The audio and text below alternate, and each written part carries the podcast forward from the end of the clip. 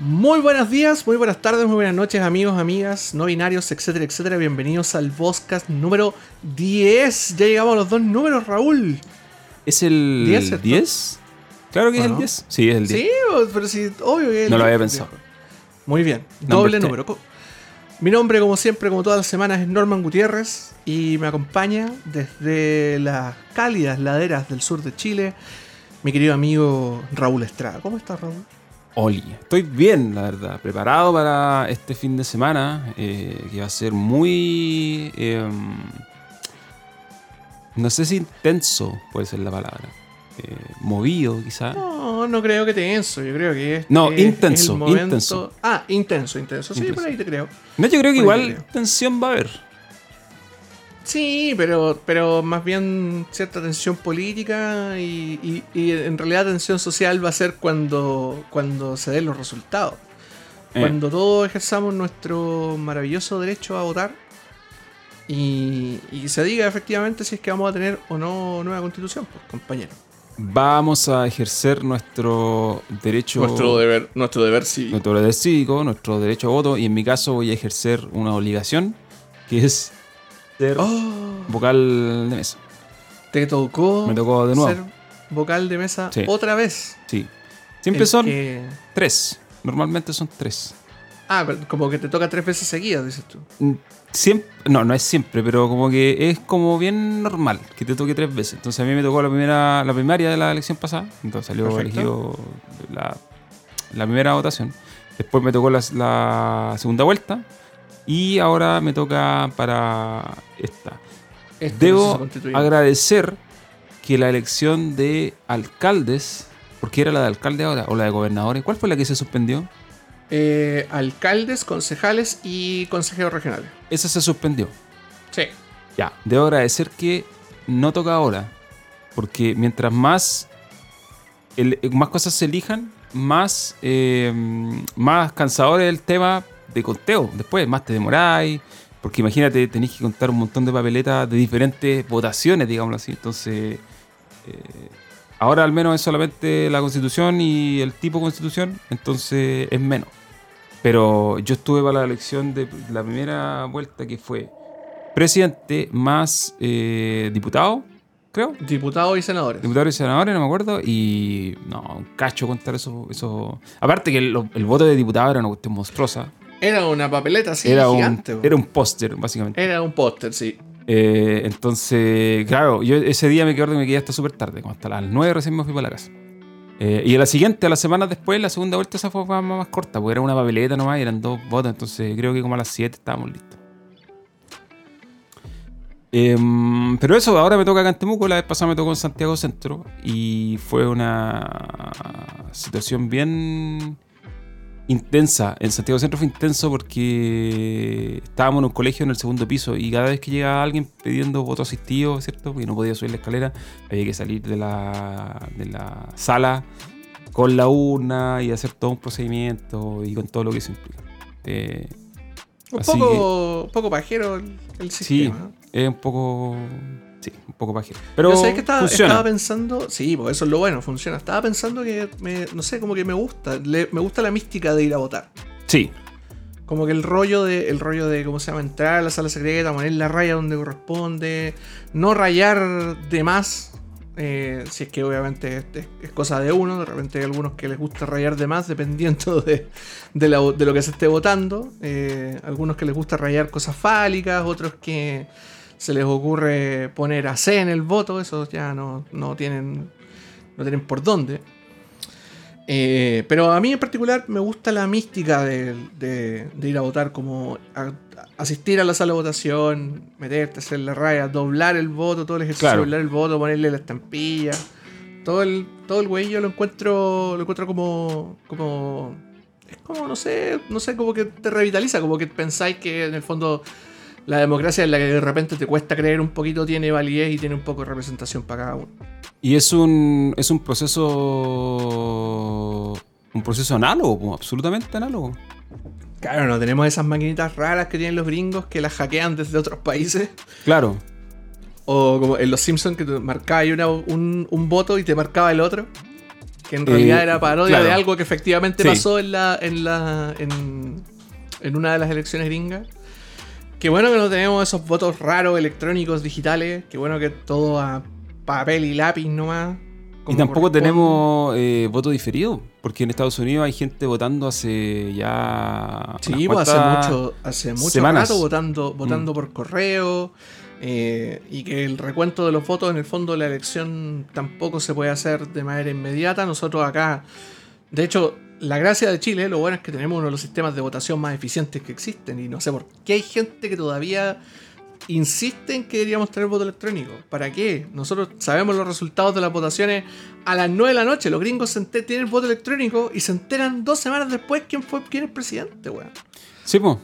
Aunque normalmente, eh, igual la tendencia, yo me acuerdo que con Trump se supo al tiro. Solo que, solo que claro, el conteo final pasan un resto de tiempo para que, para que completo. Igual, lo, lo chistoso del asunto es que efectivamente en el, en el caso de los gringos ellos aparte tienen otro sistema, el sistema de, de- de colegio electoral, donde no funciona igual, o sea, donde tienen también a un grupo de representantes que, que en el fondo le dan sentido al voto. Mira, ahí está la mochi. Ahí apareció. Hola. Hola, men. La otra vez comentaba con alguien, cuando pasó lo de Trump, es que en Estados Unidos igual eh, puede darse el caso de que, por ejemplo, un eh, ya, ¿cierto? Se, se definan los votos, ¿cierto? Entonces ganó tal candidato. Entonces ahora toca que hay un día en que el colegio electoral va y emite esos votos finalmente. La- lo- Claro. y, o los, los- ¿cómo se llama? Los delegados, ¿no? ¿Cómo, cómo el nombre? No. Sí, pues son delegados. los delegados. Y, y puede darse el caso, nunca se da, pero puede darse que un delegado de un estado donde ganó tal X candidato vaya y a la hora de emitir el voto cambie la Vote por el otro, sí. Sí, es real. Puede darse. El- sí, pues sí, es, es verdad. Y de hecho se ha dado también, se han, se han elegido en, en los últimos 30 años, se han elegido eh, creo que tres presidentes sin la mayoría de los votos. Sin la mayoría de los votos. De hecho, Trump no tuvo la. claro, Donald Trump no tuvo el voto popular. Técnicamente, si contamos, si, con- si contamos de verdad, ganó Hillary, po, weón. Claro, pero, Pero al final los, los El votos colegio electorales se electoral decidió, exactamente, decidió que finalmente ganaba Trump. Sí, el sistema de de democracia indirecta, como le llaman los gringos, tiene una razón de ser para países así de grandes. Porque hay mucha diferencia entre eh, la población de muchos estados. Entonces, eh, en el fondo, el sistema electoral lo que hace es iguala un poco el peso de tu. de tu. el peso del voto de los estados más chicos al de los estados más grandes. Porque imagínate en California cuántas personas viven. Versus, weón, no sé. versus estados eh, como Wyoming, Alabama- así, Alabama o Estados Wyoming. enanos, po. Donde lo único que hay, weón, son dos granjas, ¿no? Claro, entonces. eh, para eso el sistema de democracia indirecta, digamos así. La Mochi está hoy día quiere figurar. Las personas que están viendo esto en video, eh, tenemos a la Mochi atravesándose, a la- en literal, atravesándose por la cámara, sí. A ver, ¿qué es, lo, qué es lo que pasa? Me acabo de dar cuenta lo que, lo que está haciendo, cuál es el problema. Resulta que antes de que empezáramos este podcast, con Raúl estábamos, por así decirlo, tomando once y conversando, haciendo la pauta y todas esas cosas que nosotros hacemos como, como buenos comunicadores que somos. Claro. Y yo estaba, eh, estaba ingiriendo esta maravilla llamada Charky. Charqui. que compré en mi última salida. a- Mira, mira, ahí se vuelve loca. Mira, mira. mira. En este momento la gata está mirando el envase de Charqui. Ya, ahora la tengo abajo y puedo jugar con ella el envase de Charky por siempre. Eh, la gracia es que esto emite un olor bien fuerte. Entonces, Sí, obviamente, la gata que tiene hambre, que no le han dado comida todavía, está como: dame, dame, dame, dame, Dame. comida, dame comida. Dame, dame Charky, dame Charky. Entonces, bueno, Quiere comerse un- gato, quiere comerse un caballo, básicamente. Sí, básicamente. Bueno, felinos, felinos, animales carnívoros, Mm. viven en base a estas cosas. Mochi, mira. Bueno, entremos, entremos en materia Somos en materia. como corresponde. Eh, pues la la, verdad que- nos, nos dimos muchas vueltas, estuvimos hablando como 40 minutos en nuestros malditos viajes. Y hablamos re poco de videojuegos. Eh, o sea, un decir, la verdad. Sí, bueno. Yo puedo decir que esta semana que pasó he jugado muy pocos videojuegos porque he andado haciendo cosas varias que me han tenido como eh, con la mente en otras cosas, entonces he estado jugando FIFA. Finalmente me senté a jugar FIFA, que ¿Te compraste No FIFA había- 21? lo había comprado cuando salió, pero lo había jugado re poco, la verdad. por- porque estaba jugando otras cosas, porque andaba mirando otro tipo de juegos. Pero ahora que ya estaba como descansé, me puse a, a jugar. eh, me puse a jugar FIFA un poco. Pero más allá de eso, no, no he estado, la verdad, muy metido. Porque además, me pasa que estamos, estamos como en una, una especie de. Raramente, a diferencia de todos los otros años, estamos como en una especie de valle. ¿Te acordáis que todos los años normalmente llegamos a octubre y empieza. Y empiezan a salir los juegos con Cuática. Y ahora estamos en, en- en- en este extraño valle en el cual los juegos van a empezar a salir desde fines de octubre, o sea, ya de la otra semana más adelante, porque van a llegar las consolas y van a empezar a aparecer las versiones crossplay, ¿cierto? Entonces, como que este año, esa temporada de que te llega todo de un paraguaso, se mueve. Se un atrasa un, atrasa un mes y medio. Un mes, un mes, y medio, claro. Entonces, eh, por ejemplo, la semana pasada, el 14, si no me equivoco, salió un juego que quiero jugar, que es el Torchlight 3. Pero no lo he comprado porque en realidad lo voy a comprar para Xbox y como no tengo Xbox, la vendí. Eh, vendí mi Xbox One, entonces eh, voy a esperar a que salga la nueva y ahí lo compro. Eh, y no lo quería comprar para PS4 en realidad porque ¿para qué? Eh, y yo creo que a mucha gente le está como pasando lo mismo. De hecho, como te decía, normalmente esta época empiezan a salir juegos, juegos y ahora se ha, se ha todo se ha retrasado un poco. Así que tampoco es como que... ¿Qué está jugando el mundo? Sí, es muy raro. Le- ¿Qué El está mundo, jugando el mundo esta semana? Mira, el mundo, ¿sabes que estaba jugando? Among Us. Among Us. El mundo estaba jugando Among Us. Y, y cuando digo el mundo, en realidad quiero decir. eh, Alexandra Ocasio Cortés. De AOC, la diosa socialista Al- Alexandra Ocasio Cortés.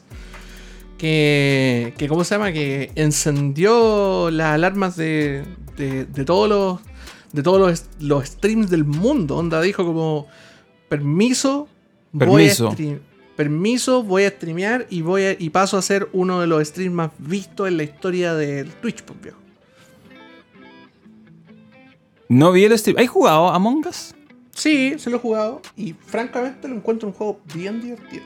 Yo lo jugué una vez. eh, lo jugué con Tincho, de hecho. Un saludo para él. Y con Manuel también. Un saludo para él. Eh, y la verdad es que lo estaba. Igual es un juego que lo estaba jugando en el celular. Entonces estaba haciendo otras cosas y, y entre medio eh, jugaba. Y lo encontré Ujú. entrete. Digo, tiene su gracia. Ahora, si no hubiera sido por esta, mm, este fenómeno que se convirtió en los últimos, qué sé yo, meses, probablemente jamás lo hubiera jugado. Claro, porque Among Us es un juego del 2010. Sí, tiene como dos años ya. 18, 18, sí, tiene dos años. De hecho, estaban haciendo el 2. Y estaban haciendo el 2, pero eh, lo habían anunciado, digamos así, vamos a empezar a trabajar en Among Us 2, pero en realidad fue tanta la popularidad que dijeron, no, lo vamos a suspender mejor y, ¿Para qué? Si el 1 está justo está haciendo la bomba en este momento. claro, sigamos con el, sigamos con el 1 y, y ya. Y me parece una decisión eh, acertada. Lógica. Me parece una decisión lógica. ¿Y qué te, qué te pareció como en el como en la experiencia de juego? ¿Lo No, encontré entrete, lo jugué en el celu. Eh, Yo creo que esa es la forma de jugarlo. O sea, el que lo juega en el PC como que está... Ya es mucho ya. O sea, el- es un juego de teléfono. viejo.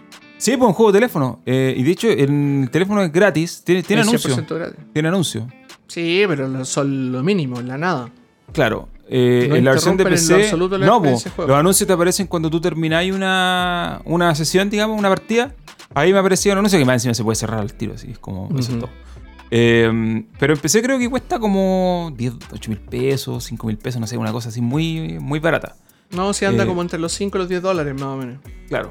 Pero es un juego más de celular que otra cosa. Entonces, bueno. Oye, en celular es súper jugable también, o Sí. sea, como que no tiene ni una ciencia. eh, Pero está bueno, yo lo encontré No, yo lo encontré entretenido. Igual de primera no ent- hay, hay muchas cosas que no entendía. O sea, la lógica de hacer cosas. Así como activa esto, repara esto. Como que al principio no cachaba bien, pero ya después cuando le agarré el- la lógica. eh, hay varias Sí, reglas el- que hay que aprenderse. Sí, el otro día leí por ahí eh, que, que lo bueno que tiene el Among Us, como, y por qué en el fondo se convirtió como una sensación, es que es. O sea, cada persona trae un metajuego diferente al juego. Porque en el fondo se trata de. Es un juego donde tenéis que mentir. Donde básicamente matáis gente, sería, el, sería el, el, impostor, obviamente, o los impostores. Mata gente y luego tienes que reunirte con los demás para decir: Yo no maté a nadie. Pero los seres humanos tenemos una capacidad infinita para poder mentir. Y a veces mentimos de, la, de maneras completamente impensadas. A veces utilizamos todos los clichés del libro. Eh, te puedo poner como ejemplo la, primera vez que la Connie, por ejemplo, mi la jugó Among Us. También estaba muy perdida como en este de, ah, no sé cómo jugar, pero a la segunda partida ya cachó toda la, todo el asunto y le tocó ser impostora. Y obviamente su, la ya, o sea, llaman a una emergency meeting y ella viene y dice como, o sea, que le, dicen como, ya, pero yo no te vi. O sea, yo caché que estaba ahí así justo saliendo del lado donde estaba. Y ella dice como, pero viejo, ¿cómo voy a ser yo el impostor si yo no sé jugar? Yo estoy aprendiendo a jugar recién. Mentira número uno del libro. Y ganó, weón. Otra cosa importante es que yo lo jugué por Discord, estaba en una reunión de Discord. Por lo tanto, cuando había esta emergency meeting o pasaba algo, como que eh, había conversaciones entre personas. Eh, digamos, oye, yo fui por esto, yo no fui, yo hice esto, yo estaba aquí. Pero el juego original, que yo entiendo, no tiene ese meta, ¿cachai? O sea, tú te puedes poner a jugar, jugarlo con desconocido. Yo metí una partida nomás, X. Y no vaya a estar reunido, ¿no hay chat de voz? No, po, no, claro que no. Pero, lo, pero lo, el aditamento de agregarle el chat como en grupo es, la, es lo que lo hace divertido. Claro, por eso ese ya es el metajuego en realidad. Claro, claro, y porque eventualmente tú la misma historia, tú podés jugar un juego de mesa en Tabletop Simulator, por ejemplo, que por lo demás está super, está con 50% de descuento en Steam, por si lo quieren comprar. Eh, pero podéis jugar el juego de mesa, un juego de mesa cualquiera, con cualquier persona en el internet, podéis meter meterte a cualquier eh, como partida de Tabletop Simulator. Pero la gracia es comunicarte de la misma manera en la que te comunicarías si estuvieras sentado a la mesa con otras personas. Entonces, el chat de voz se hace parte del juego. Claro. Eh, eh, bueno, ese es el metajuego finalmente. A eso se refiere uno cuando habla de meta cosas. cuestiones que no vienen como en las reglas originales, y que finalmente se aplican y se terminan transformando en algo. O que son estrategias que se, que, se terminan, que se convierten en el fondo en la manera de jugar. Eh, ¿Sabéis qué juego tiene Smash? Franquicia como tal. Nunca se diseñó como un juego competitivo, realmente. Eh, party game. Y se terminó convirtiendo en un competitivo gracias a todas las reglas meta que empezaron a aparecer a lo largo del tiempo y que ya hoy en día se, básicamente se estandarizaron, pero que siguen sin ser elementos diseñados como al propio para convertir a Smash en un, en un juego competitivo de pelea. Y finalmente todas esas reglas terminaron cambiando. Igual eso, eso como permea en la forma en que tú hacías el juego para después. Claro, o sea, claro. El, el, el Smash, el último, el Ultimate, valga la redundancia, tiene, tiene todas las herramientas para, para, para hacer un juego súper balanceado en términos de que es un party game, pero al mismo tiempo funciona muy bien en el competitivo. Claro. Eh, no, no, tiene a todos sus personajes eh, como medianamente balanceados entre ellos. De hecho, hay muchos personajes que están súper rotos. Y siempre que sale un personaje nuevo en Smash, rompe la meta, en el fondo. Y rompe los tiers porque trae nuevas habilidades o cosas nuevas al juego y transforma la manera de jugar. Pero es algo que siempre le ha pasado a todos los juegos, ¿cachai? o sea, es la discusión que venimos teniendo con League of Legends desde hace 8 años prácticamente. O sea, cada vez que un champion nuevo, y este champion nuevo cambia la meta. Lo agarran, lo agarran los coreanos, lo perfeccionan y lo convierten en una máquina de desarmar el juego otra vez. Y tenéis que rearmar el juego, ¿cachai? Eh, me acuerdo que con Dota, el original, el mapa de Warcraft 3, eh, hubo un año que, metieron un personaje que se llamaba el Invoker. Y yo estaba ahí cuando llegó esa actualización. Lo más grande, el Invoker, el, viejo. sí, yo no sé cómo estará ahora ese personaje, no sé cómo se. Em, digo, hace mucho tiempo que no juego Dota 2, entonces no yo tengo tampoco idea. Tengo la, yo tampoco tengo idea de cómo está la meta Dota 2 ahora, pero, pero sí, es un personaje. El tema es el siguiente: el Invoker, cuando llegó a Dota, es que se jugaba de otra forma. Se jugaba. A ver, cuando me refiero a jugar, era. En, Dota o en un, en un MOBA tú tienes esto. Tú tienes cuatro skills, ¿cierto? Y las skills la ejecutas con. El, mostremos el teclado. Mostremos el teclado. Espérate. El teclado, ya.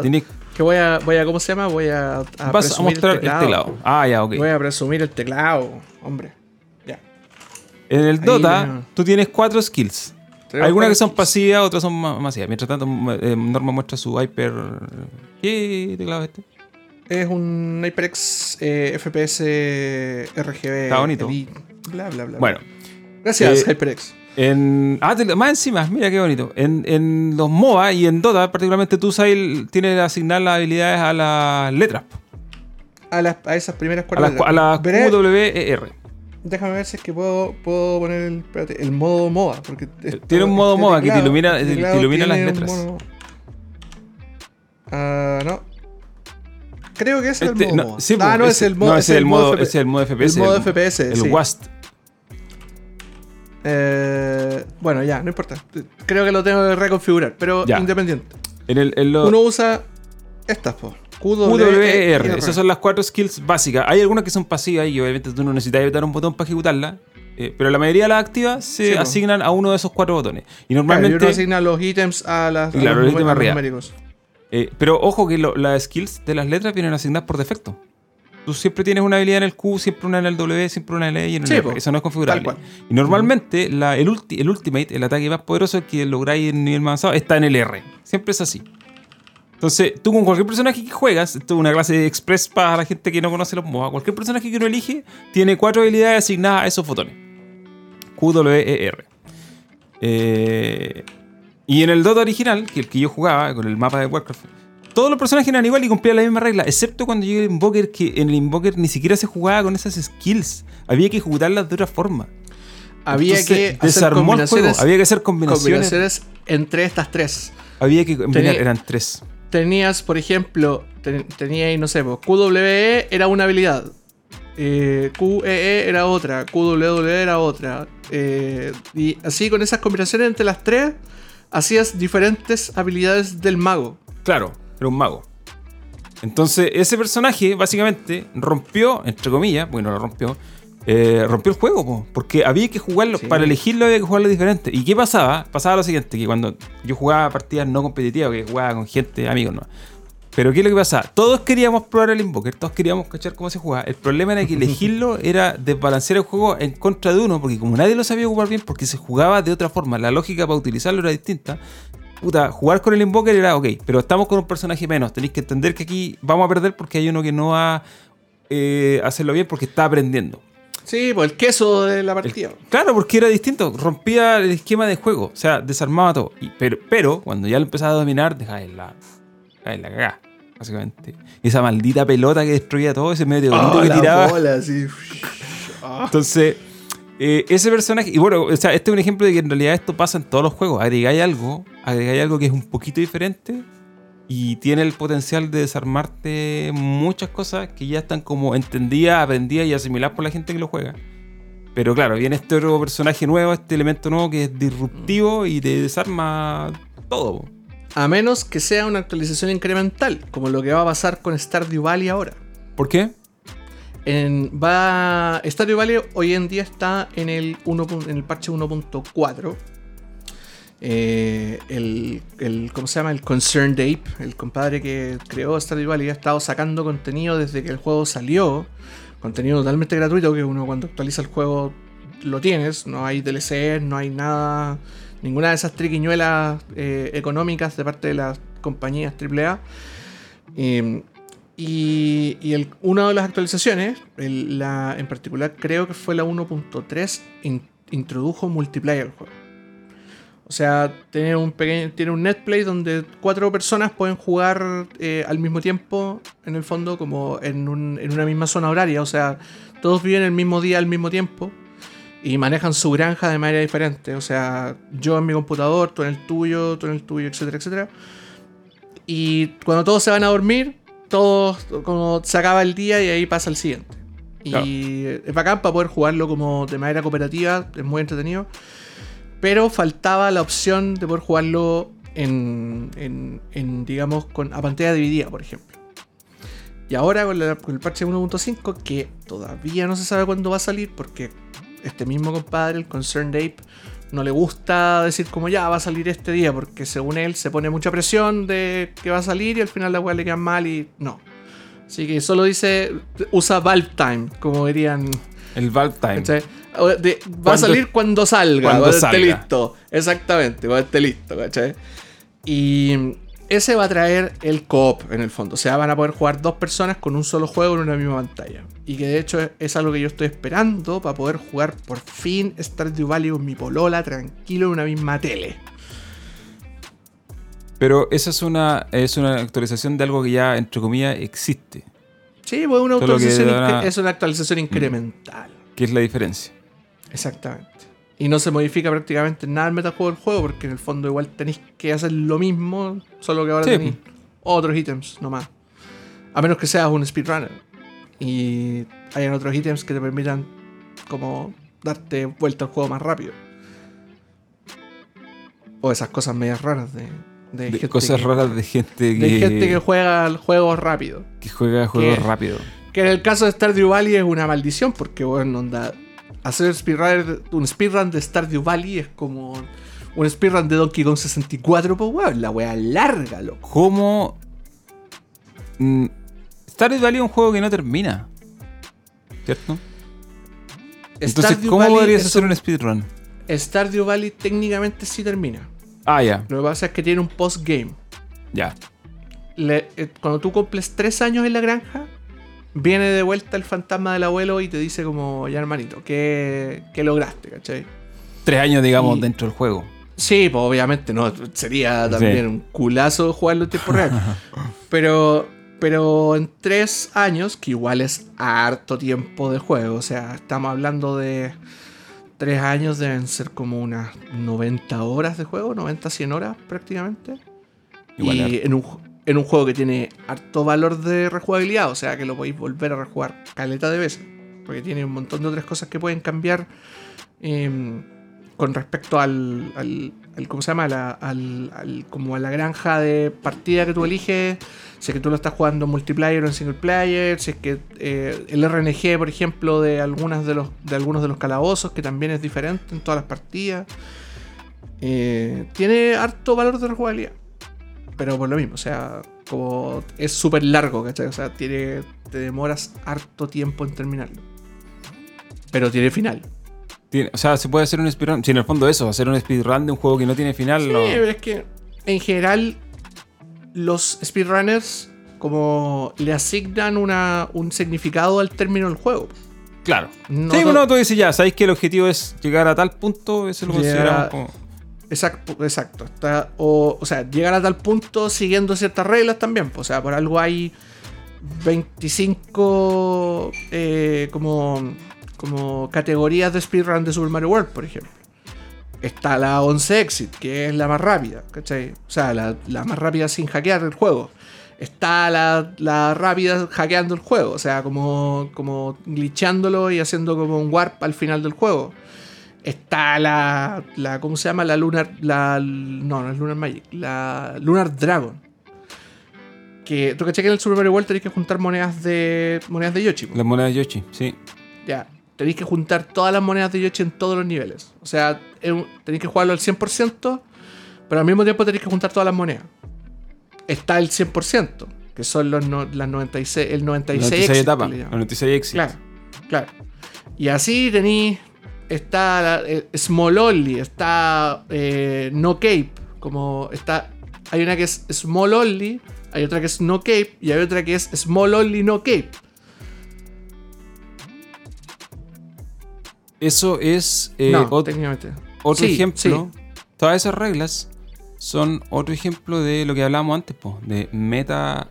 Es otro tipo de metajuego, exactamente. Reglas que jamás Nintendo diseñó eh, Super Mario World con eso en mente. A Miyamoto jamás se le hubiese ocurrido Nunca, jamás. Son cosas que. Y, y ojo que son cuestiones que se han ido agregando con el paso de las décadas. Ni siquiera, ni siquiera al año siguiente, no. El paso de las décadas. Y quizá.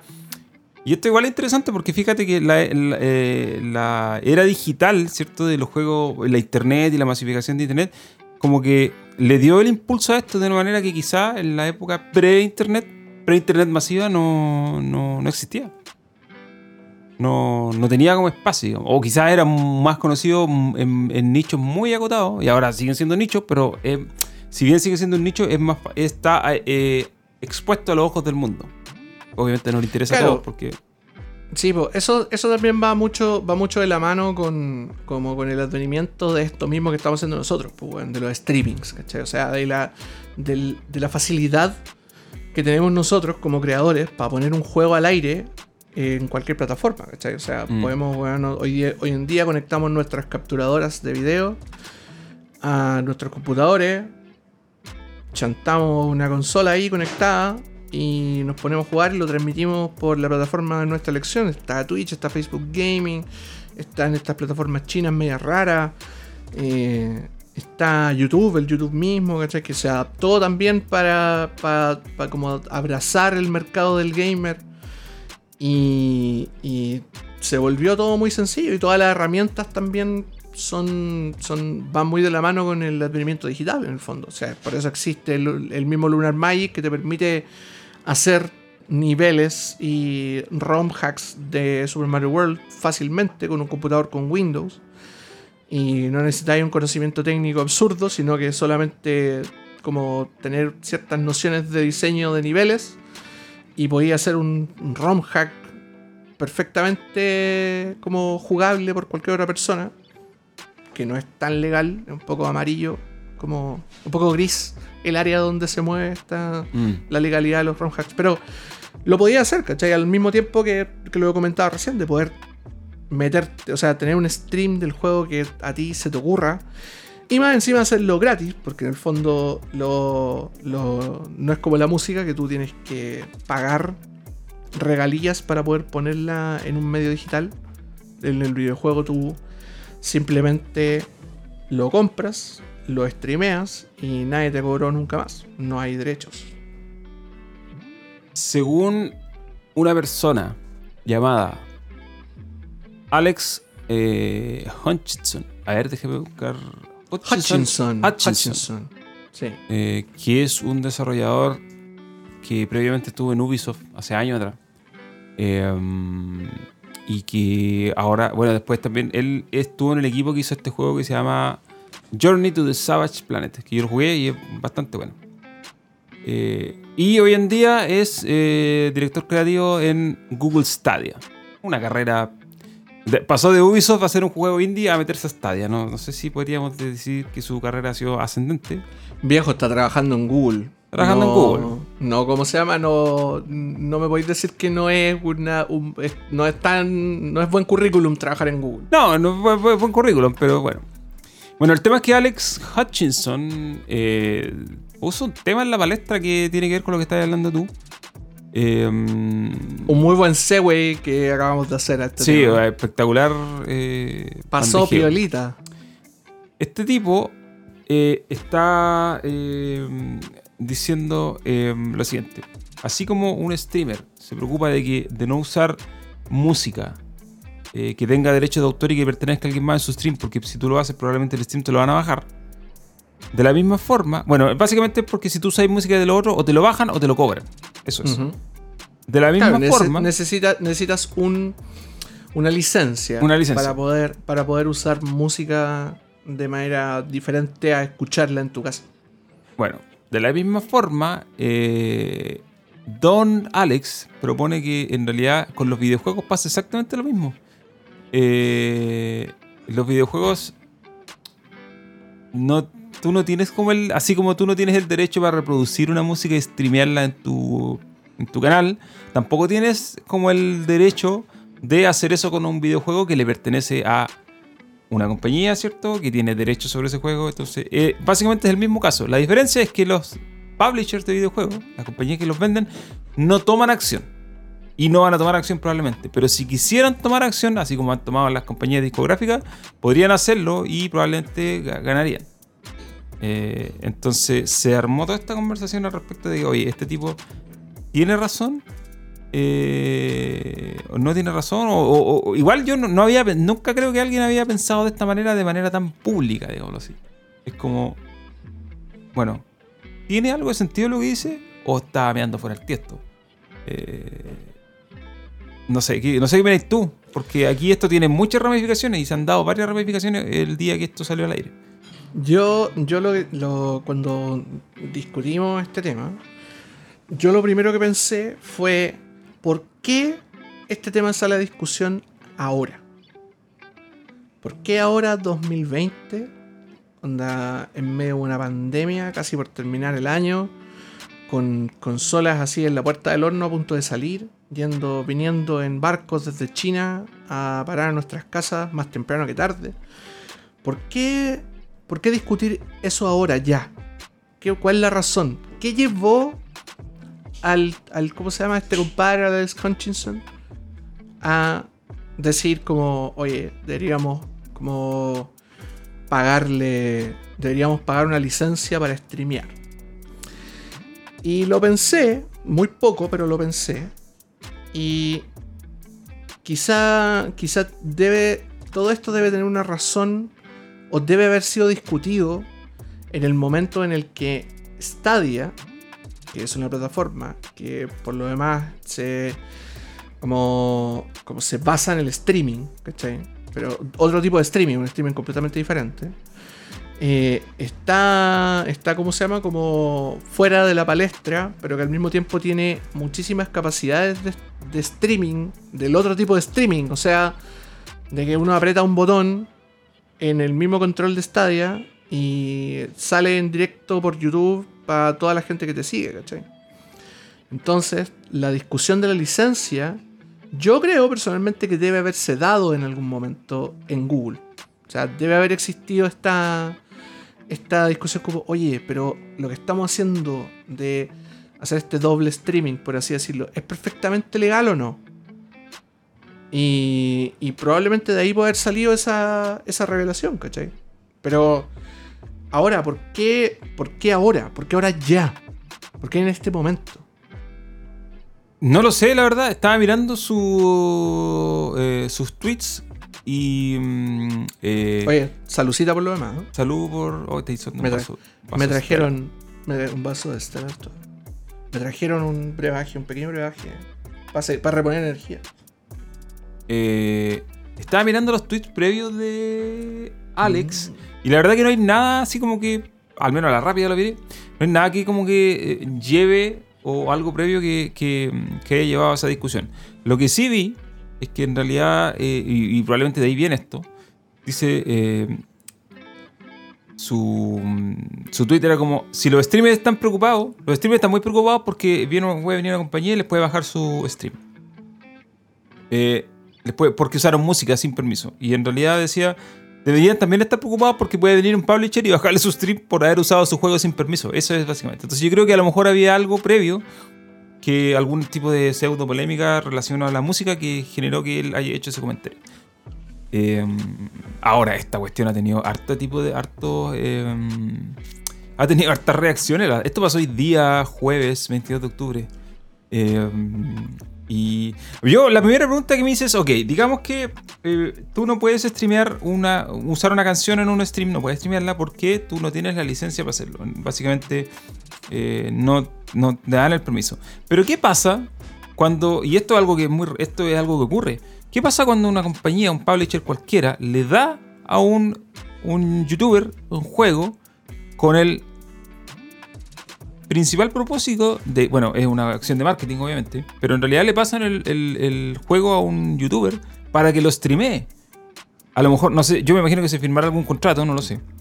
Probablemente se firma algún embargo, etcétera, etcétera, como los que nosotros Sí, mismos hemos firmado el, claro, un NDA. Un non-disclosure agreement y esas Eh, cosas legales que no me gusta firmar de repente. Claro.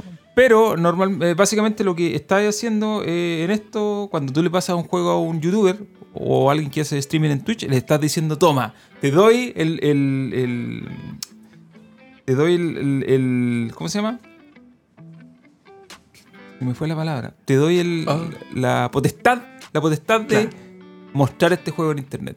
Entonces ahí, se- se- ese es un acuerdo tácito o no tácito de que puedes hacerlo. Entonces, en ese caso, tú no, no correrías esto de que dice Hutchinson de que, oye, el streamer le tiene que pagar a una compañía. No, porque la compañía te está diciendo, te está pasando el juego no para que hagas una crítica un medio impreso, no para que. No, te está pasando el juego para que tú hagas un stream que le va a servir a la compañía como marketing. Entonces, eso fue lo primero que yo pensé. Ahora, eh, como bien decía este señor, y, y probablemente tiene, tiene algún tipo de mm, conocimiento al respecto, es como si las compañías quieren limitar esto, eh, lo pueden hacer. po. Me imagino que tienen alguna potestad legal para decir, ¿sabes qué? Bájeme este juego.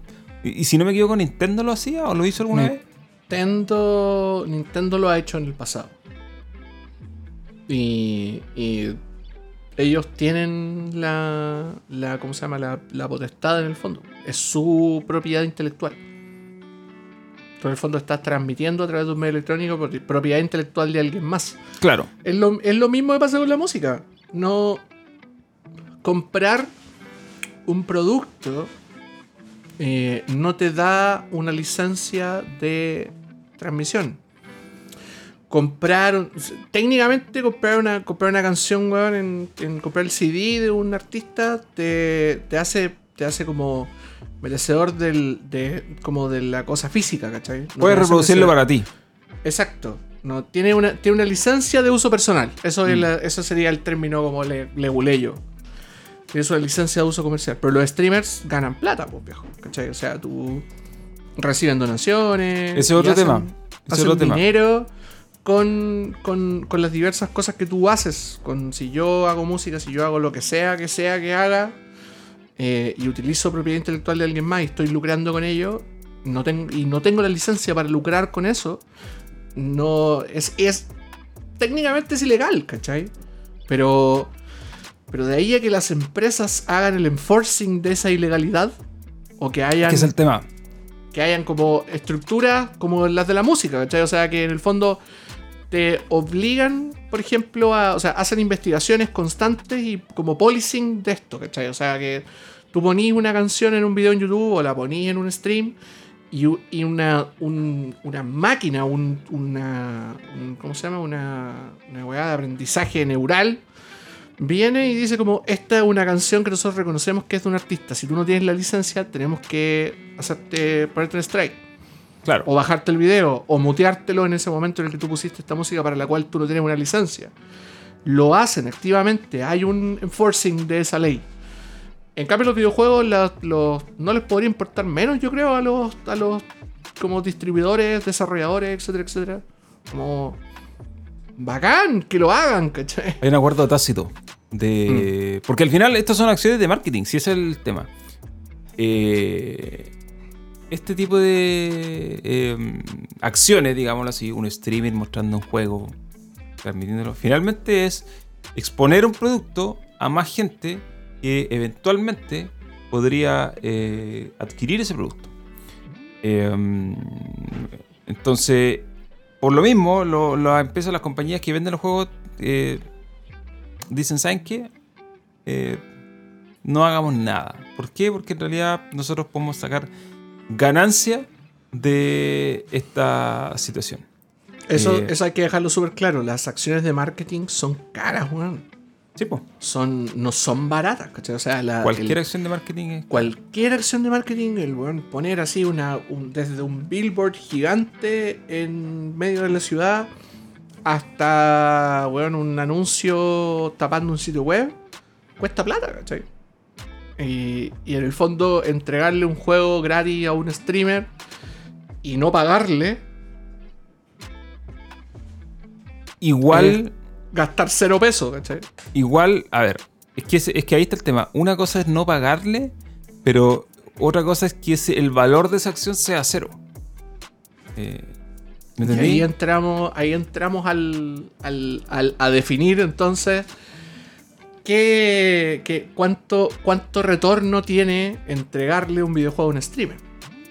Eh, te envié, antes de partir, bueno, alrededor de, a, propósito de todo este tema, hay un tipo que está en internet que se llama Michael Hartman, que es un desarrollador que lleva mucho tiempo haciendo juegos. Eh, y él, eh, a propósito de esto, se permitió unos comentarios que yo encontré bien interesantes y te lo envié porque dije, esto lo, lo a comentar. Eh, y la pregunta es, todo esto parte de una pregunta. ¿Los youtubers y los streamers están generando hoy en día, o, lo que ellos hacen, mostrando juegos, ¿cierto? Hablando juegos, ¿se está traduciendo en ventas de juegos? Digo, si yo soy una compañía y le paso mi juego a un streamer para que lo muestre por internet, juegue, eso se va a traducir en que finalmente va a haber gente que me va a comprar el juego. Eh, y este señor, Michael Hartman, eh, em, bueno, entre todas las cosas que hace, eh, dicta una clase en en una institución académica que se titula tal como lo voy a decir ahora, el rol de los influencers en la industria de los videojuegos y en los medios sociales de los videojuegos, o sea, en social media, en YouTube, Twitch, etc. Y, esa es la pregunta, eh, ok, hoy en día, un streamer mostrándote un juego como acción de marketing que la empresa le pasa, ¿se traduce realmente en venta, según este tipo, hace 6 años los streams eran una muy buena oportunidad de marketing. Era grito y plata. Era grito y plata. Hace, después, dos años después, ya ok, ya no tanto. Pero sigue siéndolo. Y desde hace 3 años hasta hoy día, los streams, según lo que él conoce, porque siendo desarrollador, los streams prácticamente no te mueven ventas de productos. O sea, llegamos a un punto que hoy día pasarle un juego a un youtuber no te asegura de que vayas a tener unos números como que uno diga, ok, el impacto de los youtubers es grande. No, no pasa. Em, no sé ¿qué, pensáis tú esto, porque a lo mejor tú conocí algo más que yo no. No, técnicamente, o sea, sí. O sea, son cifras, porque obviamente él las, puso sobre la mesa como haciendo análisis desde el otro lado, desde el, desde el. Básicamente desde el developer que dice como ya cuánto retorno nos puede traer esto. Y a menos que tú seas un juego como altamente jugable, redituable eh, y que tenga como este efecto de red, por así decirlo, o sea que, por ejemplo, no sé, que mm, pasa mucho con, con todos estos juegos multijugador que son que son súper streameables, los que pertenecen al eSport, también como al, vernacular del eSport, también son súper streameables. Y, lo, y de hecho sus, mismos jugadores se convierten en rostro y, le generan más tracción al juego. Eh, todos aquellos juegos son son son súper como califican como juegos streameables, ¿cachai? O sea, que, que forman parte del espectáculo y que en el fondo generan venta. O sea que yo veo el streaming y me encantó el juego y digo, bueno, sabes que yo también quiero ser como esto que estoy viendo en la pantalla y lo voy a jugar, ¿cachai? Quiero vivir esta misma experiencia. O una experiencia muy parecida en el fondo. Pero habla también del otro lado, de la, de la otra cara de la moneda, que son, por ejemplo, los juegos de narrativa gráfica, como, no sé, como el Finch, como el, el, mismo que de hecho lo pone de ejemplo, el That Dragon Cancer. Sí. Eh, que es un juego muy bonito, muy, muy bonito, pero que técnicamente está, está así, raya para la suma, en cero en su ganancia. Onda, estudios que han demostrado que The Dragon Cancer por, fue una sensación hace varios años, porque es un juego que salió hace harto tiempo. Fue una sensación, lo streameó mucha gente, pero lo streamearon y como era un juego de narrativa gráfica, ya viste todo lo que tenías que ver. Claro. Entonces, si ya vi todo lo que tenía que ver en el stream que estaba haciendo este otro compadre, ¿para qué cresta voy a, voy a comprar el juego? ¿Qué sentido tiene comprarlo? Eh, y por lo tanto, Dragon Cancer y sus desarrolladores están en cero. No ganaron, no ganaron plata con el juego. Incluso aunque fueron una sensación del mundo del streaming. ¿cachai? Son dos polos súper, súper diferentes. Y si, si el resto de los juegos está como al medio, ¿cachai? O sea, están como en esa, en esa cosa como de volverse o no eh, virales, por así decirlo. Y más encima tienen que competir de una manera descarnada, porque todos los días salen cientos de juegos en Steam. Todos los días se abren un montón de plazas y salen un montón de otros juegos en, en, en ¿cómo se llama? En Greenlight y otras cosas medias raras. Eh, cada semana hay un juego gratis en Epic, ¿cachai? Como que hay demasiada competencia y demasiado, como demasiados estímulos para el que juega y para el que quiere sacar un juego. Hoy en día la cancha está, pero repleta, vos viejo. ¿Cómo ha sido un gol con, con, ¿cómo se llama? Con una cancha así de llena. Estaba leyendo sobre That Dragon Cancer que el juego vendió 14.000 copias. Eh, no es nada realmente. Eh, el tema es que el juego tuvo millones de streams y views en Twitch y YouTube. Y tú dices, bueno, sin saber las ventas, digamos, tú dices, oye, un juego que lo mira mucha gente en YouTube y mucha gente en Twitch, es como, oye, este juego tiene que ser popular. Y sí, es popular entre la gente que mira el juego. Pero no es popular comprándolo. Ahora, en eh, digo, no es popular en términos de que vamos a comprarlo. Pasa con este juego en particular, que como es un juego corto, que es un juego que tiene una narrativa muy específica, tú lo ves en YouTube y viste todo lo que tenéis que ver y, no tienes interés, no tienes mayor interés en comprarlo. Eh, no todos los juegos funcionan bajo esa lógica. Pero estaba mirando los comentarios de un tipo que se llama Adrian Schmielers, que es un polaco que trabajó en Share Entertainment y que hace años atrás hizo hartos juegos grandes. De hecho, estuvo metido en, un Gears of War, si no me equivoco, y Shadow Complex, etc. Y este compadre, él, tiene, un, él tiene un, estudio que se llama. Eh, que se llama eh, The Astronauts. Y él hicieron una investigación y básicamente llegaron a la siguiente conclusión. Eh, los youtubers más grandes muy rara vez aumentan las ventas de un juego. que un juego lo mire mucho, un juego de un youtuber popular, no sé, pues, estoy diciendo Ninja, qué sé yo Claro. Y Ninja se pone a streamear y tiene millones de personas mirando sus streams de un juego específico. Esa, ese, es, esa audiencia no se traduce en ventas. ¿Y por qué no se traduce en ventas? Bueno, hay hartos factores, pero yo creo, estoy de acuerdo con el que pasa lo siguiente. La gente normalmente tiende a mirar a los streamers grandes no por lo que están jugando, ese streamer podría jugar cualquier cosa y lo van a ver igual. Ese streamer se podría parar a hablar y lo van a ver igual. No es el juego lo que ellos ven. Es a la persona. De hecho, esa es la gran razón por la cual Twitch implementó IRL. Exacto. Básicamente, básicamente un, un, stream de hacer cosas como, bueno, ir al baño a hacer caca y estoy haciendo un IRL desde el teléfono. Eh, eh, hay, hay de hecho como ejemplos súper conocidos de, no sé, Ibai, por ejemplo, uno, Ibai, el, español, Un streamer español súper, súper conocido. Eh, Ibai se pone a ver series, se pone a ver como la tele, eh, la tele española, o como programa antiguo, y bueno, tiene a miles de personas viéndolo con él, ¿cachai? Es como un viewing party en el fondo. Claro, es un viewing party. con un compadre que, ok, bueno, pues te puede gustar o no el estilo de Ibai, pero es como, es una sensación, ¿cachai? En el fondo, Y, y por lo mismo, como, como en el punto que estabas tú, Ibai podría jugar cualquier cosa y la gente tendría gente viéndolo igual. al final...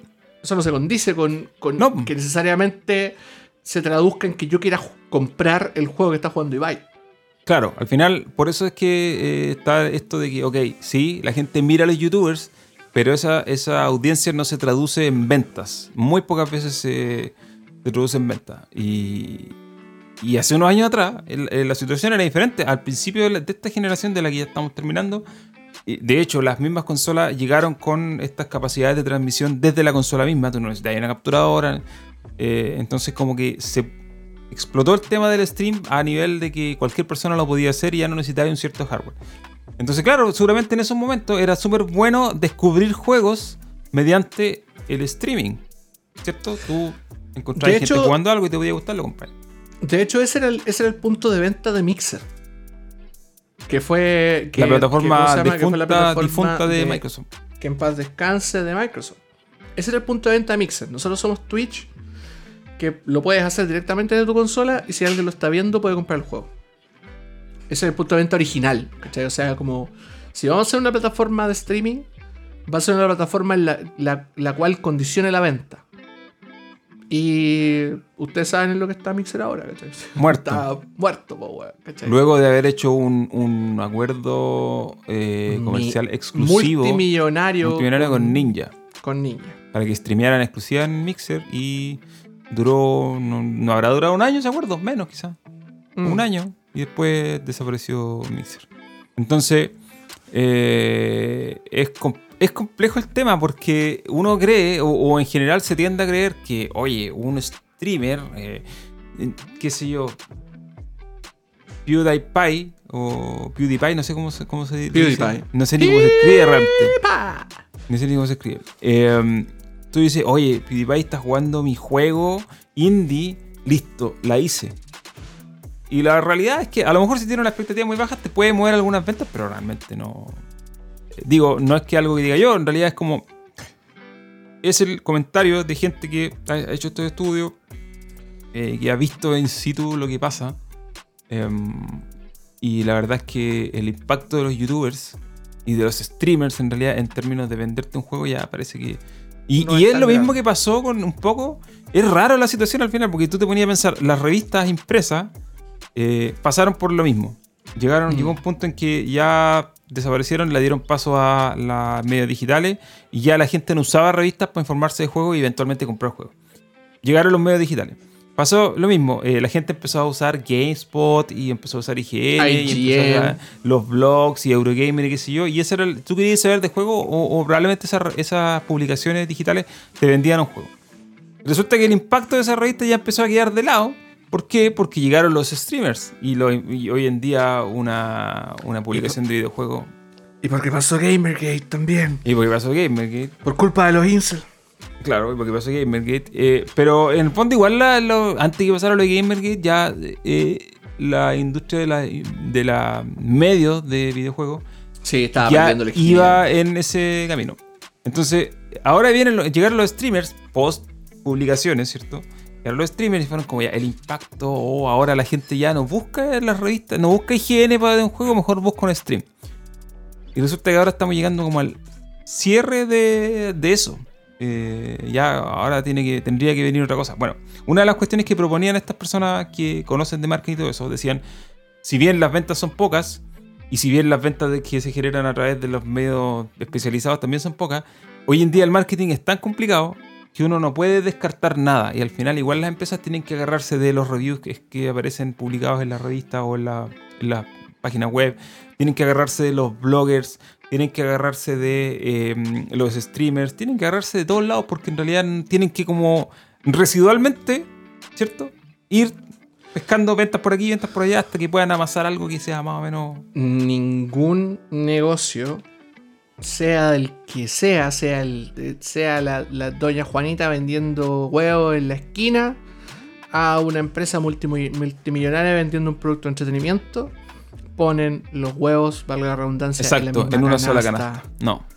Ninguno, todos tenemos que tener métodos, métodos diversificados de, de, de marketing. Y aquí no nos vamos a poner, no, no quiero trabajar, porque va a sonar como que estoy trabajando, pero ahí empiezan, empiezan a salir todas estas cosas como los funnels, como los donde pillamos al cliente, como el nurturing, como el, y todas las todos los Donde lo de- perdemos también. Exacto, el churn, el churn. Me carga ese, me carga ese Donde concepto. lo El- perdemos. el churn. Eh, y, y empezamos a, a- a darnos cuenta que en el fondo la- las estrategias de marketing no son, no son eh, como únicas. Por algo existe un concepto que se llama inbound. El En el inbound uno- marketing. que en el fondo uno tiene que atraer al cliente hacia el abismo, ¿cachai? Como hablándolo de una manera súper ultra mega, concha su madre, mente simplificada, uno tiene que atraer al cliente por todos lados, encontrarlo en todas las partes donde él esté y en algún momento lo vaya a meter a la centrífuga, ¿cachai? Claro. Entonces, no sé, pues yo hoy día googleé, eh, no sé, departamento en Viña del Mar, por decirte algo. Entonces, después en mi celular me meto a Instagram y en las, en las ¿cómo se llama? En la, en la historia me va a salir una publicidad de, La de cookie, la cookie de Google ya te agarró. de venta de departamento. Después me voy a meter a un sitio como Firewire, saludo a Firewire, y los anuncios de Google me van a mostrar venta de departamento. Me voy a meter a Twitter y los anuncios de Twitter me van a mostrar venta de departamentos. Y así, de a poquito, en el- y solamente en el mundo digital, te van agarrando, te van agarrando. Y en algún momento vas a decir, Hasta que en algún momento compras. este me gustó, este, este me gustó, y convertís, po, weón. ¿Cachai? Y compráis. O sea, no es como que vaya a comprar un departamento ahora en No, pero, pero no ser, se- digo, este, este efecto se traduce en cualquier cosa y en lo que estamos hablando ahora de videojuegos, en el fondo es lo mismo. Es como. Usa todas las herramientas a tu alcance, por muy poco que te dejen cada una de ellas, pero si tú sumas, si tú sumas para allá para acá, eventualmente Claro. vaya a agarrar algo. Claro, en algún momento tu juego va a estar en, como decíamos, en el vernacular de, Claro. de la gente y van a decir como, ah, ya, comprémoslo. Y si el compadre al lado se lo compra, es como, ah, yo también me lo voy a comprar. Y así va a ir creciendo, creciendo y así va la bola rodando en el fondo. Claro. Eh, dicho todo lo anterior, si alguna eh, compañía de estas que publica juegos, digamos, anda buscando canales para que le hagan review y qué sé yo, nosotros estamos dispuestos a aceptar sus Hola. productos eh, y si podemos hablar de ellos si es que nos interesa realmente, porque esa es la hora. Claro. Si lo encontramos interesante, podemos decir algo. Eh, pero bueno, ya saben, amigos, si van a hacer streaming de juegos, si ustedes tienen un canal como el de nosotros, chico, y quieren streamear, sepan eventualmente puede venir el dueño de ese juego y te puede decir, eh, despídete, no puedes hacerlo. Puede venir el tío venir el el tío el tío, el tío Bowser. y te va a decir no. No tienes la licencia. Yo te, te voy a decir, yo te pasé este juego para que lo juegues tú, en tu casa, para que lo disfrutes. No para que lo streamees. ¿Quieres streamearlo? No, amigo, no puedes. ¿Podría pasar? Sí, podría pasar. Ojalá Eh, no lo haga el tío. Phil. Oye, te propongo lo siguiente, hagamos una pequeña pausa. Una pausa de 20 segundos, porque quiero buscarme una cerveza. Porque Tengo más, con sed. tengo sed. Y aparte Bueno. tengo, tengo temas. Ten- tenemos temas, así que puedes rellenar en este momento. Ya. Yo me voy- No, vamos, vamos a una pequeña pausa y mientras Raúl va en este momento y se mueve, lo veo moverse. eh, vamos a obviamente hacer todas las menciones publicitarias correspondientes. Estamos bebiendo, por supuesto, cerveza Estela Artois. No sé cuál, cuál es el. cuál es el. el- la, la frase, la catchphrase de Estela Artois hoy en día, no me la sé. Por lo demás, para los que estén viendo esto en video en este momento, eh, sabrán darse cuenta que la polera que tengo puesta en este momento es de un disco de City Pop muy viejo. Eh, y es una polera de tienda Citrola que nos compramos. No, está, no estamos auspiciados, me la compré con el sudor de mi frente. Eh, y está muy bonita, es muy buena la, la impresión, así que personalmente le pongo mi sello de recomendación, tienda Citrola. Eh, la pueden buscar ahí en internet, tiendacitrola.cl y arroba en Instagram. ¿De qué, qué aviso comercial estáis pasando? Te perdiste, te lo perdiste, vos. Me lo perdí. Después lo voy a ver. eh, eh, como cuando te paráis a los comerciales, te lo perdiste. Me lo perdí. Ya. Tengo, tengo temas que quiero comentar. Vamos. Eh, Vamos a hacer el, line, el lightning round. Vamos a hacer el line. Y aparte, estos son temas que nos ha dejado personas de la comunidad. Eh, Sols dejó este comentario para que lo para que lo dejó una pregunta. Dice, ¿cómo ven lo del remake del port del primer Fire Emblem con lanzamiento limitado? Y también alguna opinión sobre la compra del Croteam por parte de Devolver Digital. Em, ¿Qué opináis tú de las ediciones limitadas? Yo Digitales ya- limitadas. Yo ya, yo ya di mi opinión acerca de las ediciones limitadas digitales y creo que son una basofia. Creo A ver. Creo que ya. O sea, ya, ya tuvimos suficiente con ese maldito eh, Nintendo 35 años de Mario, bla bla bla bla. No quiero hablar más de Nintendo. Yo solo quiero decir que estoy feliz por Fire Emblem. Porque es un juego que nunca había salido. En Occidente al menos. Y que, y que probablemente algunos fans querían darle un poco de cierre si es que no lo habían jugado antes con algún parche, cosa que hemos hecho todos con todos los juegos que no han salido fuera de Japón. Pero ahora está disponible por si alguien lo quiere jugar y quiere darle, darle el, el- el vuelo a ese Fire Emblem en particular. Todo bien, yo creo que es un nicho así. Son poquísimas personas que quieren jugar ese Fire Emblem en particular. Pero, bueno, a Nintendo le salió fácil sacar ese Fire Emblem, así que, bueno, está bien. Yo hice un pedido por Twitter el día de hoy en la mañana, que fue que Nintendo finalmente se pusiera las pilas y sacara Mother 3, que salió en Game Boy Advance, lo sacara eh, en una edición para Occidente. Ya sea como un juego standalone, ya sea como un emulador de Game Boy Advance pagado con la Nintendo Online, como ellos quieran, pero que saquen Mother 3. Y no soy el único que lo pide, de hecho, me acordé de un chiste de. O sea, salió, de hecho, lo publicó la cuenta de Adult Swim, out of context. Eh, un, ch- un chiste muy viejo de, de Robot Chicken, donde están haciendo un sketch como de una presentación como un Nintendo Treehouse. Está hablando Reggie cuando estaba Reggie en ese tiempo. Y sale un compadre en el, en el. Y que de hecho fue, fue parte de un Nintendo Treehouse, creo. Sale un compadre en el público diciéndole, como, ya, pues, ¿cuándo, ¿cuándo sale Mother 3? Y, y cómo se llama, y no. Y obviamente ahí. eh, este compadre, el negro rey, le hace sus payasadas. Pero bueno, Mother 3.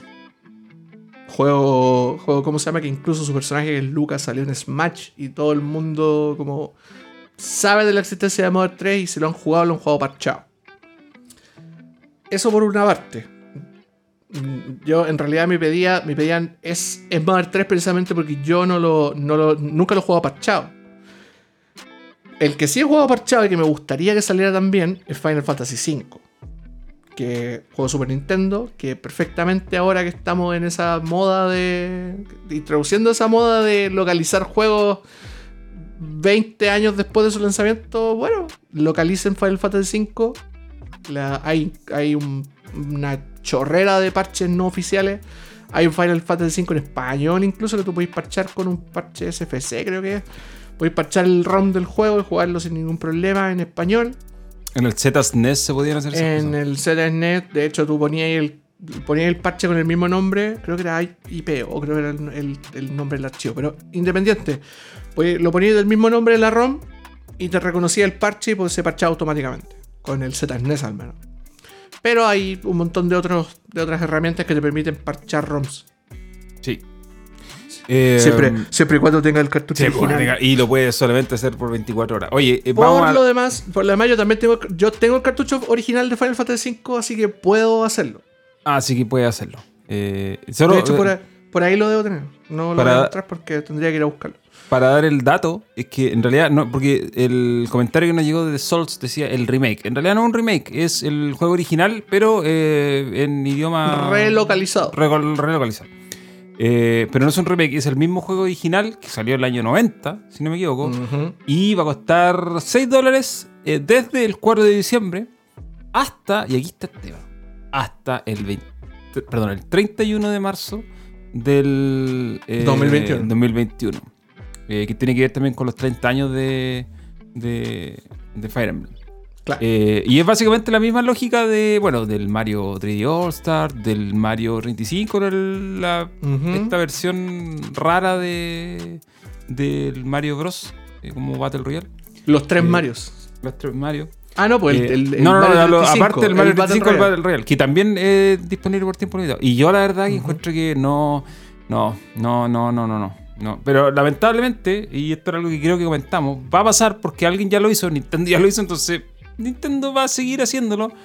Eh, yo considero que no tiene un sentido esto, que no tiene una lógica, no tiene una razón de ser. Nintendo sabrá, pero la verdad que es una... No, no veo cómo esta práctica puede ser buena Beneficiosa para alguien. claro. beneficiosa. Es más, es más. Yo creo que debe existir la forma, por ejemplo, de tener.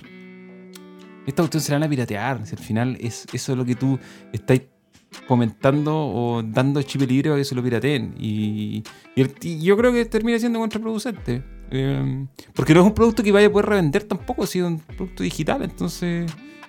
eh, bueno, Nintendo sabrá la verdad. Yo no. Eh, pero no, a mí no me gusta esto. No encuentro que no, no tiene sentido y. Y nada, una. Mala jugada. Ahora, dicho lo anterior, probablemente se vaya a vender muy bien.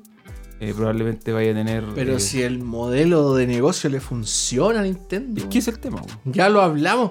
Por eso te digo, no quiero hablar más de Nintendo. Pero ya no hemos es- hablado pero hasta el no- cansancio. Bueno, para no hablar de Nintendo, me voy a parar del asiento y voy a apagar la luz que está atrás, que se me quedó prendida.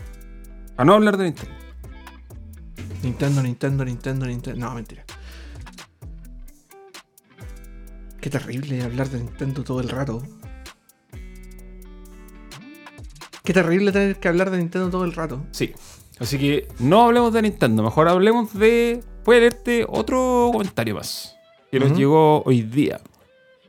Dice Francisco Villegas, Chisco, dice: ¿Cuándo chucha es la preventa de la Series X?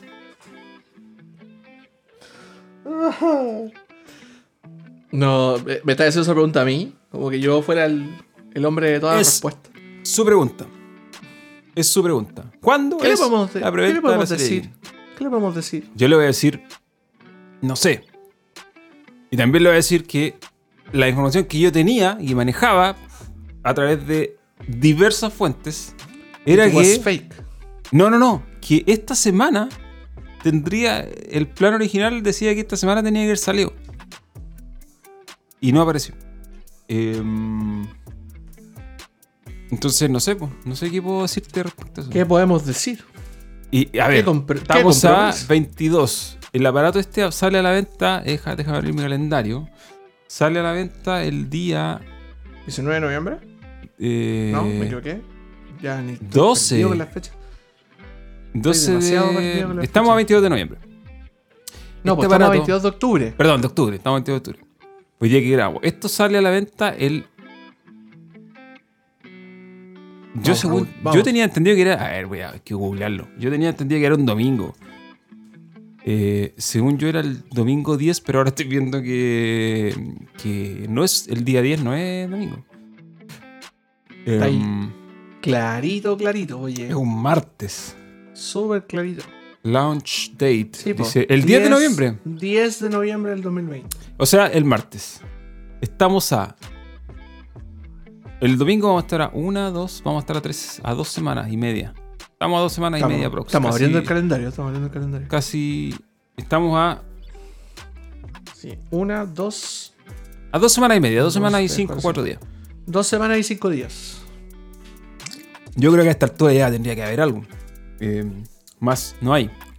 Creo yo que eh, o tiran la preventa luego o finalmente va a tener que esperar. No a que el día de lanzamiento va a haber que, va a haber que ir a una tienda. claro. Va a haber que ir a una Claro, tienda claro. y comprarla.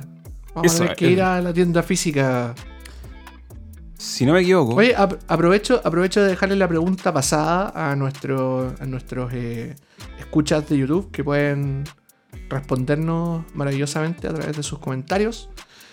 Que quiero que me digan, para hacer un micro estudio del cual vamos a hablar la próxima semana, si es que se liberan las preventas o no, eh, ¿dónde la van a comprar?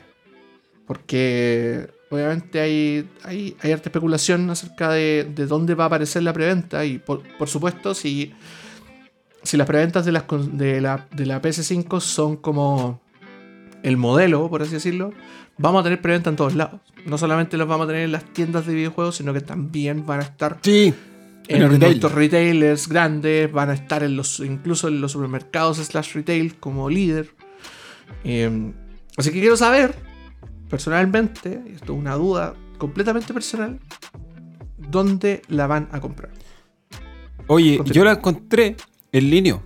El línea ya tiene la Series Ah, S claro, a la venta. la hoy día. Sí. Pero está vendida por. No es Linio, realmente. Es otro vendedor que lo está haciendo a través de Linio y es un envío internacional, o sea, la trae de afuera.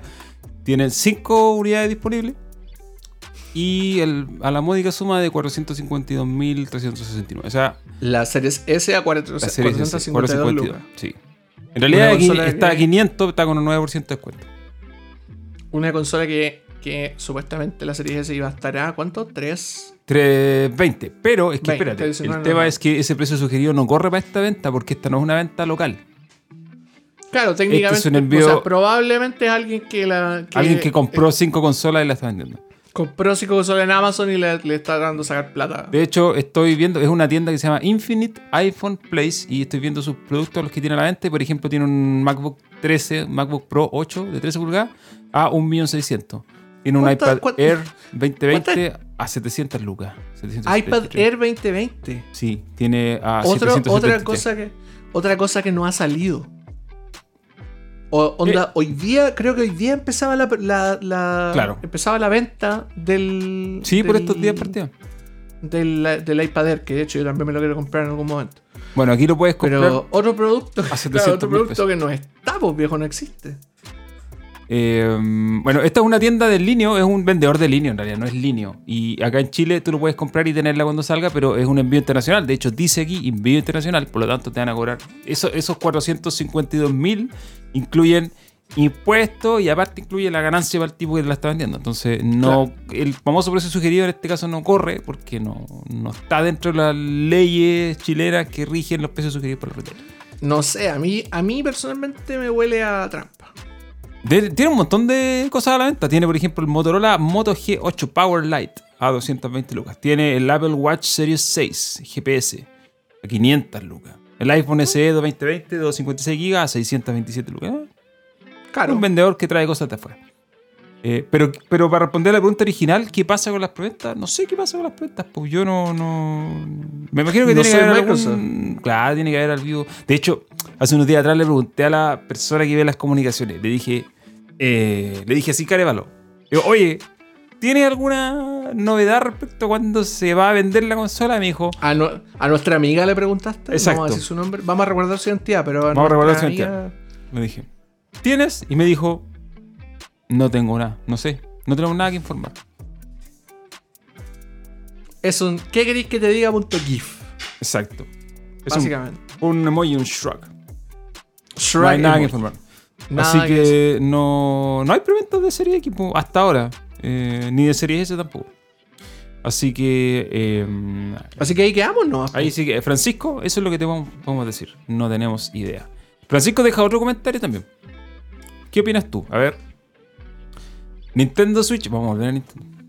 Nintendo Oh, Switch rompió el récord de la Xbox 360, siendo la consola que más vendida durante 22 meses consecutivos en Estados Unidos. El récord era la 360, que en, eh, entre 2011 y 2013 tuvo 21 meses siendo la consola más vendida. Eh, esta llegó a los 22, eh, 22 eh, meses siendo la más vendida. ¿Qué, piens- qué, qué te dice eso a ti? A mí me dice algo muy claro, pero no, pero no, no quiero... Pero, no lo- ¿qué, qué, qué claridad te da que Estados Unidos es, es- ¿cómo se llama? Está lleno de Nintenderos. No, no, no. Esto, esto, esta- este, este ejemplo elimina un mito que en realidad no sé si sigue existiendo, ¿ah? pero que hasta hace una generación atrás era como "Oye, el mito. Los estadounidenses solo compran americano. Los estadounidenses Ah, compran la punto, Xbox porque ellos hacen la Xbox y, y por eso son ah, patriotas. America. La verdad es que eso- yeah. La verdad que eso nunca fue cierto. Jamás fue. Y y en mis tiempos de discusiones por internet en sitios web, siempre salía el comentario, ah, los la Xbox 360 se vende porque los gringos compran solo eso porque ellos no saben de otra cosa. La verdad es que no.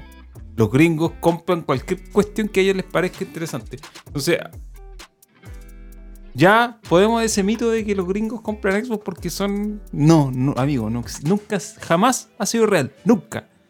Nunca. La consola más vendida... No, totalmente. Es- Y a- aparte, que, aparte que si tú vas al, al- Por lo demás, en, en medio de Nueva York hay una tienda Nintendo.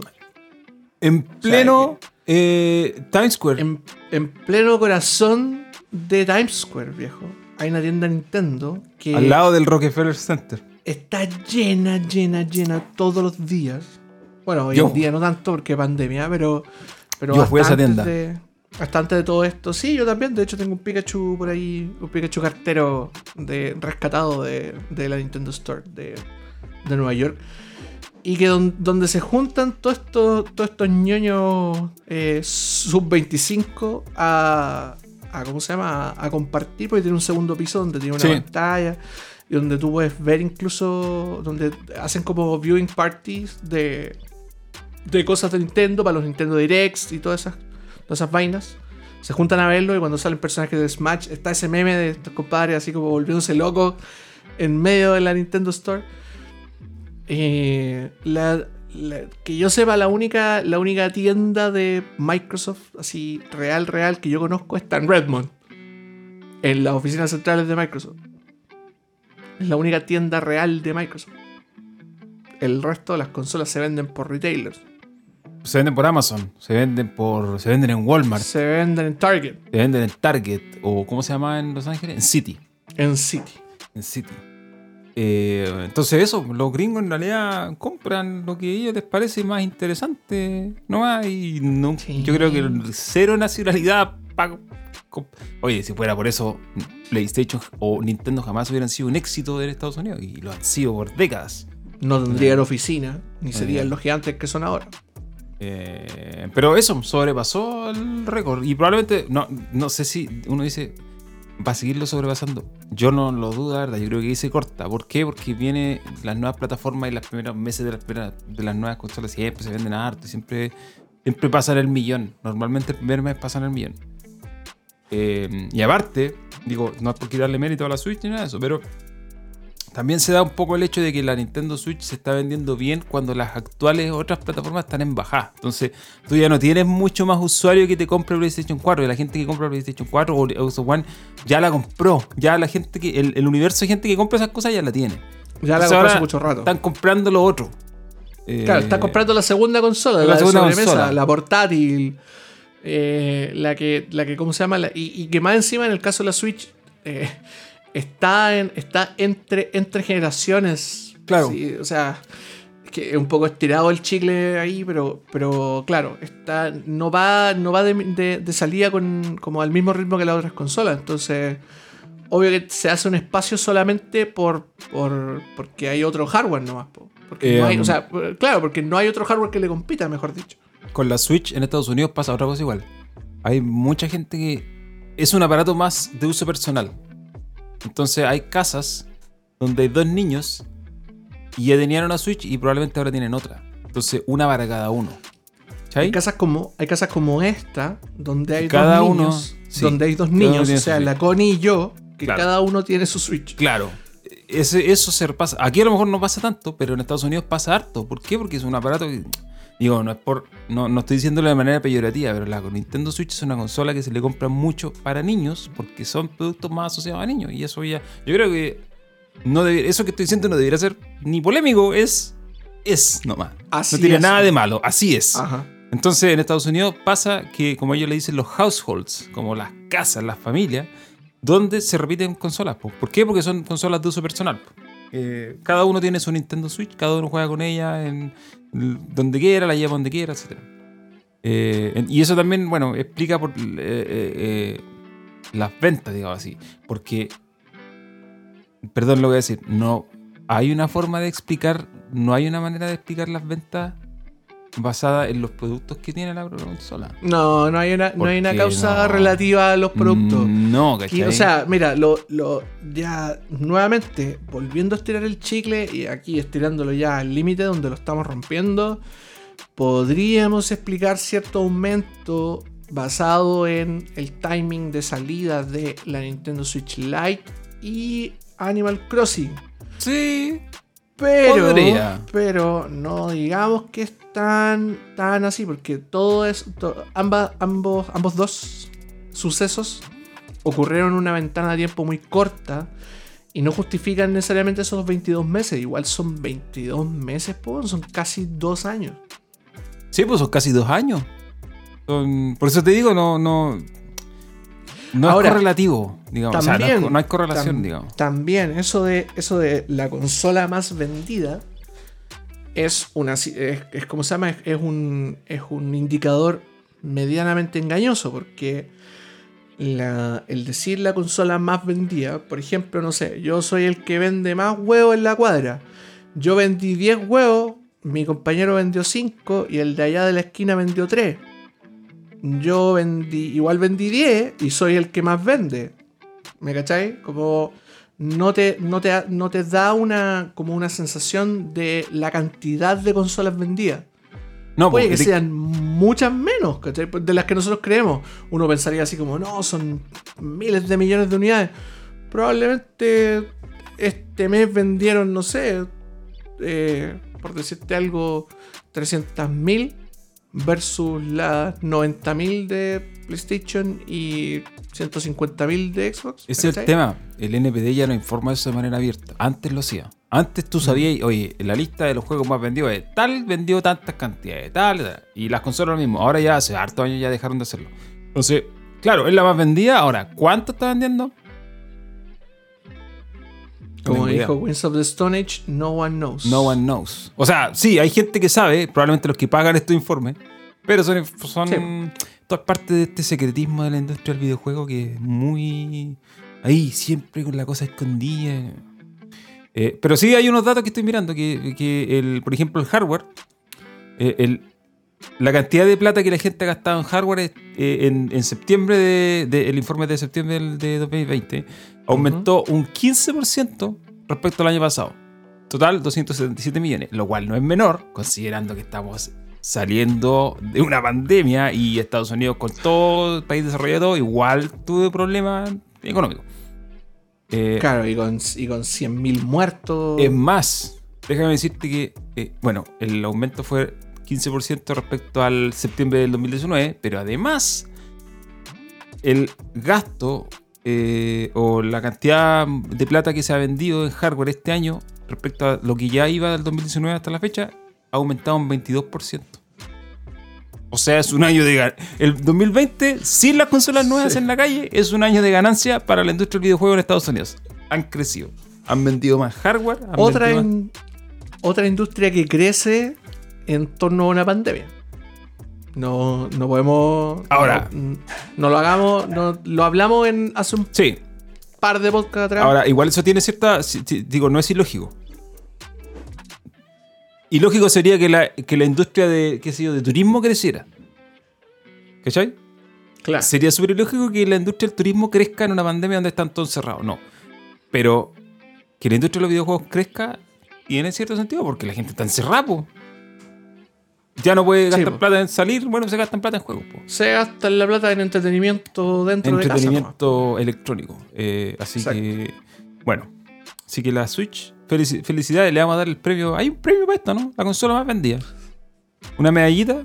You tried. Hay una, una medallita. Esas medallitas como de. de lo, lo intentaste. ¿cachai? Como no se merece más que eso. Voy a de comprar hablar de. Una. El otro día. El otro día a mi hermano le llegó el Mario 3D All Stars después de un mes. Oh, sí. Entonces Sí, llegó el juego a la sí. casa y mi papá le dijo, toma, dijo, aquí está tu juego. Oh, dijo, bueno, lo quiero jugar. Pero ¿dónde está la Nintendo Switch? Dijo, si no la tengo, si se la di al Raúl. Y mi papá dijo, no, ¿Qué? hombre, si te la tienen escondida, ni te había acordado. Entonces, eh, según él me la había regalado. Ahí se acordó que existía y, y, ahí, y claro, la consola estaba eh, tirada probablemente. No, estaba escondida. Pero llegó el juego y, y ahora lo está jugando y esa consola va a pasar a mi posesión eh, en el futuro. Voy a ¿Por decir, qué? ¿por qué por la va a dejar tirada? Pues si esto es así, Ah, claro, en algún momento la va a abandonar y ahí va- vos vais a pescar con cuático. va a dejarla tirada. O si así es el tema. Y, y además tiene el Mario 3D All-Star. Yo le dije, cuídalo, que no se te rompa eso y no le hagas nada. Mi papá ya sabe, está, está advertido. Así que eh, no pienso comprar una consola, sino que voy a agendarme esa. Muy bien. ¿Qué más? Otro comentario que llegó. Ah, lo del Croteam. Yo no tenía idea que el Croteam lo habían comprado. Yo Me también. desayuno. La verdad que el Croteam son los que hacen Sirius Sam. En este momento, exactamente. Sirius Sam. Y ellos venían trabajando entre sí hace rato, así que. bien, me imagino. Eh, Devolver, Devolver, sabemos que le dan harta libertad creativa a su, Hacen juegos meme. a su empresa y hacen juegos muy meme, divertidos. juegos meme. No tiene. No hay más opinión que esa. Va, van a ser, los productos van a ser buenos y meme. Either way. Lo último que quiero agregar, ya yo creo que para ir cerrando este episodio, es que en mi pantalla en estos momentos estoy viendo una imagen de Tom Holland vestido de Nathan Drake. ¿La viste? El Nathan Drake más flaco y andrajoso que he visto en mi vida. Dice, gusto en conocerte, el, el- el texto de la foto, es una foto de. Instagram. Gusto en conocerte, soy Nate. Y aquí está Tom Holland, Spider-Man, para los que no sabían, el, nuevo- el, el más reciente Spider-Man, eh, vestido de Nathan Drake. Y me, da- me da risa porque la foto, eh, no sé si la viste, Sí, pues sí, sale como mirando para el lado. mirando para el lado con la Bien ropa Drake, sudado, pero yo no me fijo tanto en el personaje, me fijo en lo que está alrededor de él. En el fondo, sí. en lo que está Hay alrededor. como, hay como madera rota. Es una casa, un edificio destruido. Como todos los edificios por los cuales Nathan Drake pasó a lo largo de. Uncharted terminó De hecho, de hecho, se parece al capítulo de. eh, no, creo que no es Nepal, ¿no? Sí. Sí, de hecho, en Nepal, en el, en el, en el Uncharted 2. En el Uncharted 2, exactamente. Es se eso. parecen mucho. Es bueno, eso. el Uncharted 2 es el mejor de todos. Sí, igual estoy de acuerdo. Eh, es, es, es eso, básicamente. Es el episodio de Nepal o. o no me acuerdo, pensé que era Nepal. Pero está la casa destruida. Y ahora lo que sí encuentro que es un poco joven. Eh, a ver, el Nathan Drake del Uncharted 4 estaba más viejo eh, que, los del- que, los otros, que los anteriores. Pero aún así encuentro que este es un poco joven para el personaje que vimos en Uncharted 1, Uncharted 2, Uncharted 3. Porque no sé cuánto. Quiero. Sí, po. sí, sí, sí. Quiero, quiero hacer, hacer una mención a mi querido amigo, hermano de otra madre, eh, mi querido amigo Eduardo Marín, que escribe en, en Pensé- Gizmo en español. Pensé que ibas a hablar de Adam Goldberg. Eh, pero No, no, pues ese, ese, ese es mi Ese doppelganger. es tu doppelganger. Ese es mi doppelganger, exactamente. Eh, en el caso de Eduardo, él, él tuiteó, gracias a él vi la, vi la foto hoy día en la tarde. Y, y tuiteó la foto de, eh, de. ¿Cómo se llama? De, de este compadre, de. Del. Del, del Tom Holland como. como ¿Cómo se llama? Como. eh, como Nathan Drake. Al lado de la mirada Magnum. La ma- Lo tengo que buscar. La Magnum, la Magnum, po. La Magnum. La Magnum, exacto. La Magnum, a ver, Ed Marín, lo voy a buscar en Twitter. Oh, Et- Entonces es como. Es, es el chiste de, de un, un cabro re joven. Que nosotros lo hemos visto, de hecho, en papeles muy jóvenes. Onda. eh, como. No. Señor Stark, no me deje ir, por favor. Bla, bla, Claro. bla. Siendo, el su- siendo nuestro, nuestro nuevo Spider-Man. como Muy adolescente. Tratando de hacer como una mirada súper seria. Claro, como profunda, y verse súper ultra serio y como que se le note la línea de expresión con maquillaje e iluminación y en realidad es un, ca- es un cabrito, po, weón, ¿Cuánto tiene Tom Holland, loco? Debe O quizás es menos, eh, quizás es menos, 20 entre comillas, joven. 24 años. Googlear más, a ver, Tom Holland. Estoy viendo las fotos y claro, es la Magnum. Es la Magnum, po. Porque hay que sa- pasar la Magnum hay que como que sacar los labios, ¿cachai? Así como- ponerse. Me ha arrugado. Mira, varias veces he intentado hacer el Mira. Magnum y la verdad que termino sufriendo de las rodillas y todo Sí. eso. No, es difícil. No lo Real. intenten en casa. No lo intenté en casa. A menos que, a menos que hayan pasado el desafío en Chur. Eh, el, de hecho, le achunté 24 años. Tiene tiene, 24 nació años. El primero, el primero de junio de 1996. Yo creo que es muy joven para el papel.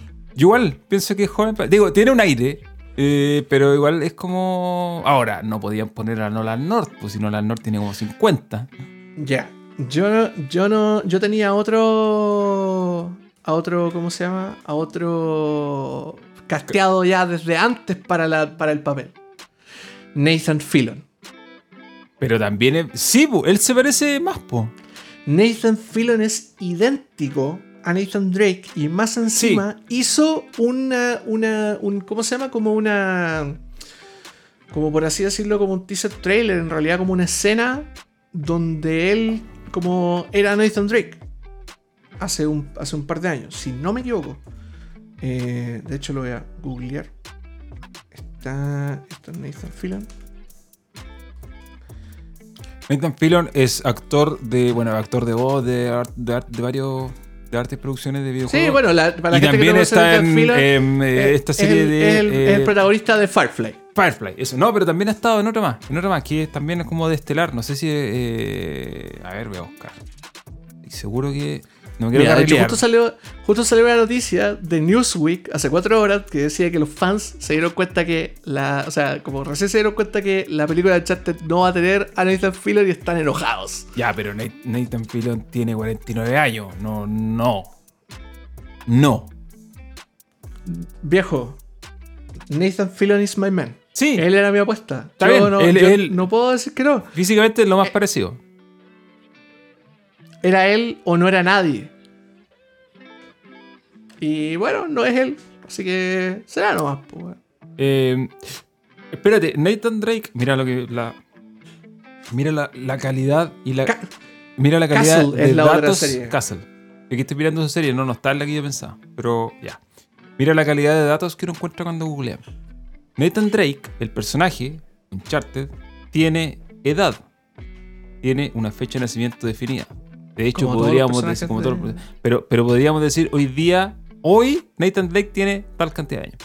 Nathan Drake nació el 1 de enero. No sé si esto es por. eh, por default o se lo del, colocaron es ahí. parte del lore, del lore del juego ya.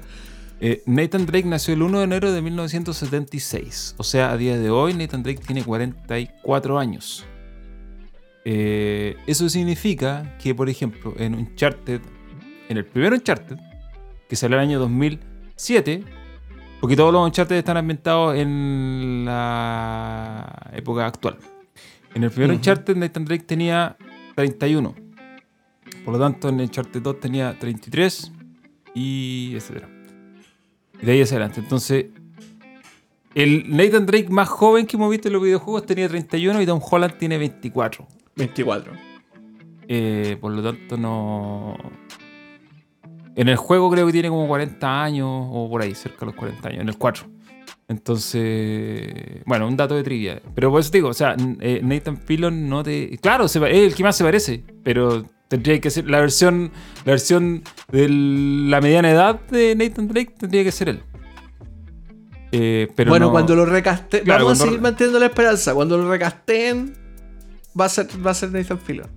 Pa- así cuando hagan el, cuando hagan Uncharted 4, eh, más Uncharted que nunca, va a ser Nathan Fillion. Nathan Fillon es, aparece en la serie Halo. De hecho, en Halo 3 ODST es un personaje de. Es un personaje, Es uno sí. de los personajes. Está con su cara y todo.